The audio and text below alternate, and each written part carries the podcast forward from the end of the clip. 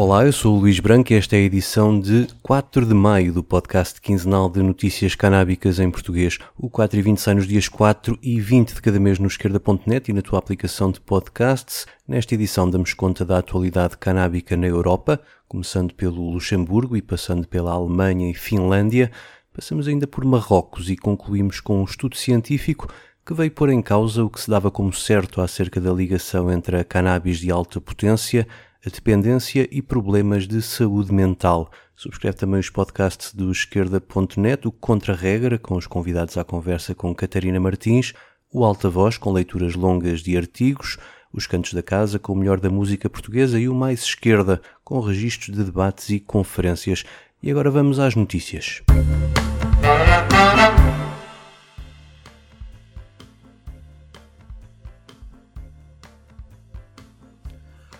O Luxemburgo foi o primeiro governo da União Europeia a dizer que ia legalizar a cannabis, quando a atual coligação chegou ao poder em 2018, mas entretanto já foi ultrapassado por outros e tudo indica que vai terminar o mandato sem cumprir a promessa. Esta semana foram concluídas as recomendações do grupo de trabalho, mandatado pelos Ministérios da Saúde e da Justiça em 2019, e que servirá de base ao quadro legal a implementar naquele grão-ducado e as conclusões vão no sentido de criar um projeto piloto, tal como na Alemanha, uma solução que parece não beliscar as convenções internacionais e a lei da União Europeia. A proposta do grupo de trabalho passa por, numa primeira fase, permitir o autocultivo até quatro plantas por domicílio, despenalizar o consumo privado e a posse até 3 gramas. Numa fase posterior, a venda de cannabis a maiores de idade e apenas a residentes no país para evitar o turismo canábico teria um limite máximo de 30 gramas mensais e 5 gramas por dia, o que seria verificado por um registro informático do consumidor disponível em todos os pontos de venda. A avaliação deste projeto seria feita em parceria com o Observatório Europeu da Droga e Dependência. Tendo em conta o reduzido número de habitantes e de consumidores, o estudo diz que bastariam duas unidades de produção de cannabis, regulada por uma autoridade do Estado, e quanto aos pontos de venda, são propostos 14, com funcionários formados para aconselhar os consumidores e reconhecer sinais de dependência. É ainda recomendado que o preço da cannabis será fixado pelo Estado e que seja proibida a venda online e a entrega ao domicílio. Também é proibida a publicidade, patrocínio ou anúncios no exterior das lojas. Atualmente os luxemburgueses pagam em média 9,5€ por grama de cannabis e o grupo de trabalho recomenda que o preço da cannabis legal seja mais baixo alertando que a maximização da receita fiscal não deve ser um objetivo em si, mas uma vantagem suplementar. Antes de este projeto ver a luz do dia, será posto em marcha um inquérito junto de 3 mil pessoas acerca dos comportamentos atuais de consumo, cujos resultados podem aparecer até ao fim do ano.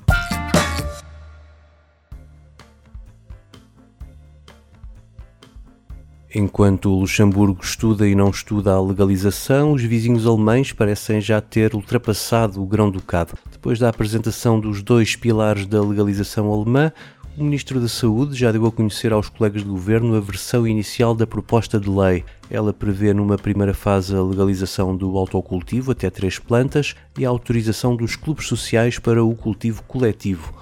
É essa a lei que os deputados vão discutir nos próximos meses. Adiados para uma segunda fase ficarão os projetos piloto de venda ao público por iniciativa de cada Estado, cujo enquadramento legal terá de ser bem preparado para não sofrer o veto de Bruxelas. O governo alemão recebeu críticas por apontar o objetivo de ter a primeira fase em vigor só em 2024 e, entretanto, o site do Ministério da Saúde já corrigiu dizendo que a legalização do autocultivo e dos clubes sociais deverá entrar em vigor, se possível, ainda em 2023.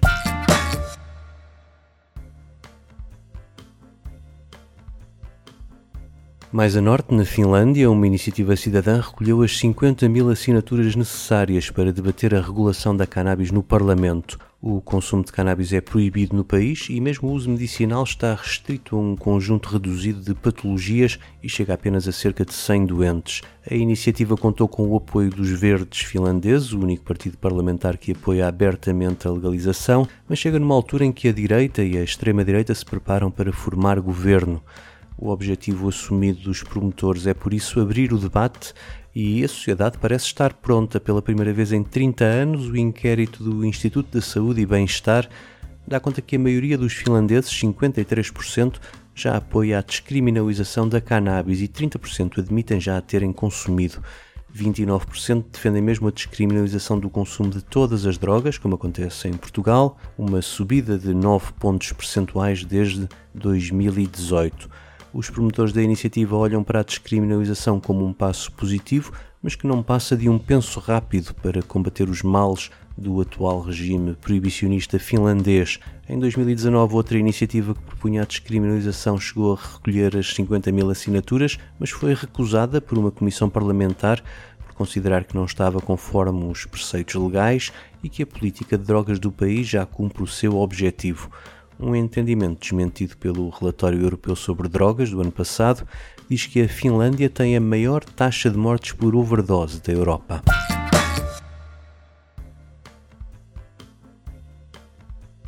Em Marrocos arrancou este domingo a primeira época da colheita legal de cannabis. A colheita já se faz há séculos, mas só há dois anos o país decidiu regulamentar o cultivo. Agora chegou o primeiro lote de sementes importadas da Europa, Estados Unidos e Uruguai e entregues aos agricultores inscritos nas cooperativas públicas de Haloseima, Chefchaouen e Taunat. A área de cultivo total ronda os 105 hectares e estão 170 agricultores envolvidos, mas o governo espera que esse número aumente para 500 na próxima época de cultivo. De acordo com o portal Newsweed, tudo indica que as sementes tenham reduzido teor de THC, com a cannabis cultivada a destinar-se ao mercado industrial e não ao consumo recreativo ou medicinal.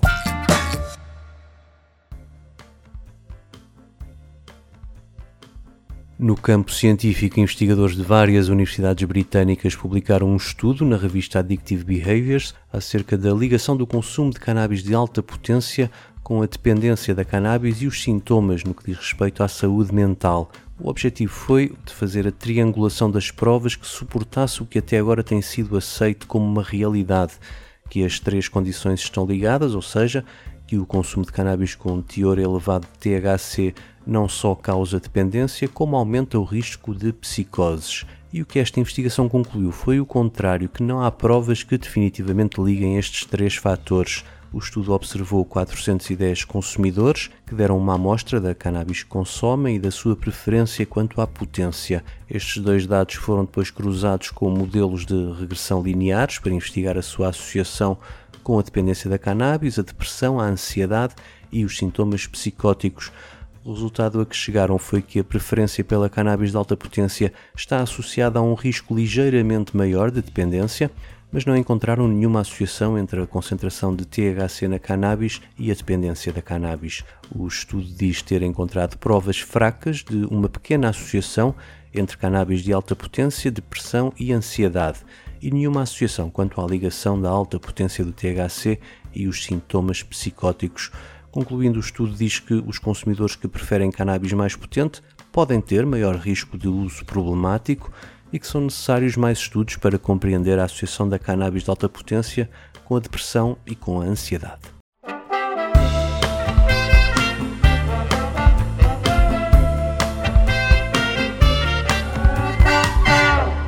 4 e 20 despede-se com um momento musical em português. O grupo Canto Nono tem apresentado ao vivo as suas novas músicas a partir do repertório de José Mário Branco. Fiquem com este Do que um homem é capaz. Eu volto no dia 20. Até lá. Do que um homem é capaz, as coisas que ele faz para chegar aonde quer é capaz de dar a vida para levar de vencida uma razão de viver. A vida é como uma estrada que vai sendo traçada sem nunca arrepiar caminho. E quem pensa estar parado vai no sentido errado em caminhar sozinho.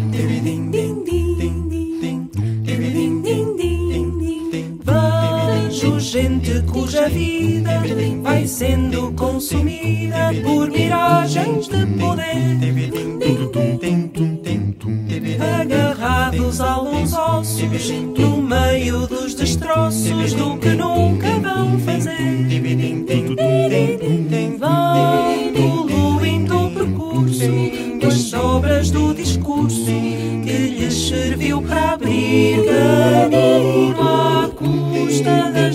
Nossas utopias. Usurpam regalias para consumir sozinho.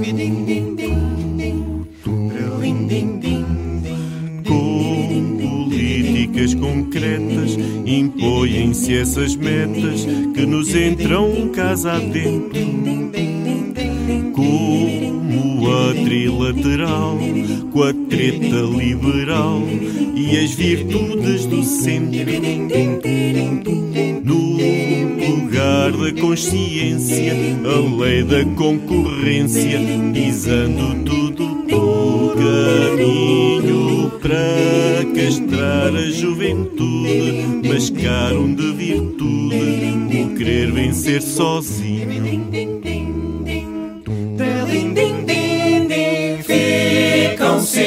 Cínicos brutais, crescendo cada vez mais, para subir cada vez menos. Quanto mais o mal se expande, mais acham que ser grande é lixar os mais pequenos. Escolhe ser assim quando chegar ao fim. Vai ver que errou no seu caminho. Quando a vida é hipotecada, no fim não sobra nada e acaba-se sozinho. Mesmo sendo os poderosos tão fracos e golosos que precisam do poder, mesmo havendo tanta gente para quem é indiferente passar a vida a morrer. Há princípios e valores, há sonhos e amores que sempre irão abrir caminho. E quem viver abraçado à vida que há ao lado não vai morrer sozinho. E quem morrer abraçado A vida que há ao lado. não vai viver sozinho.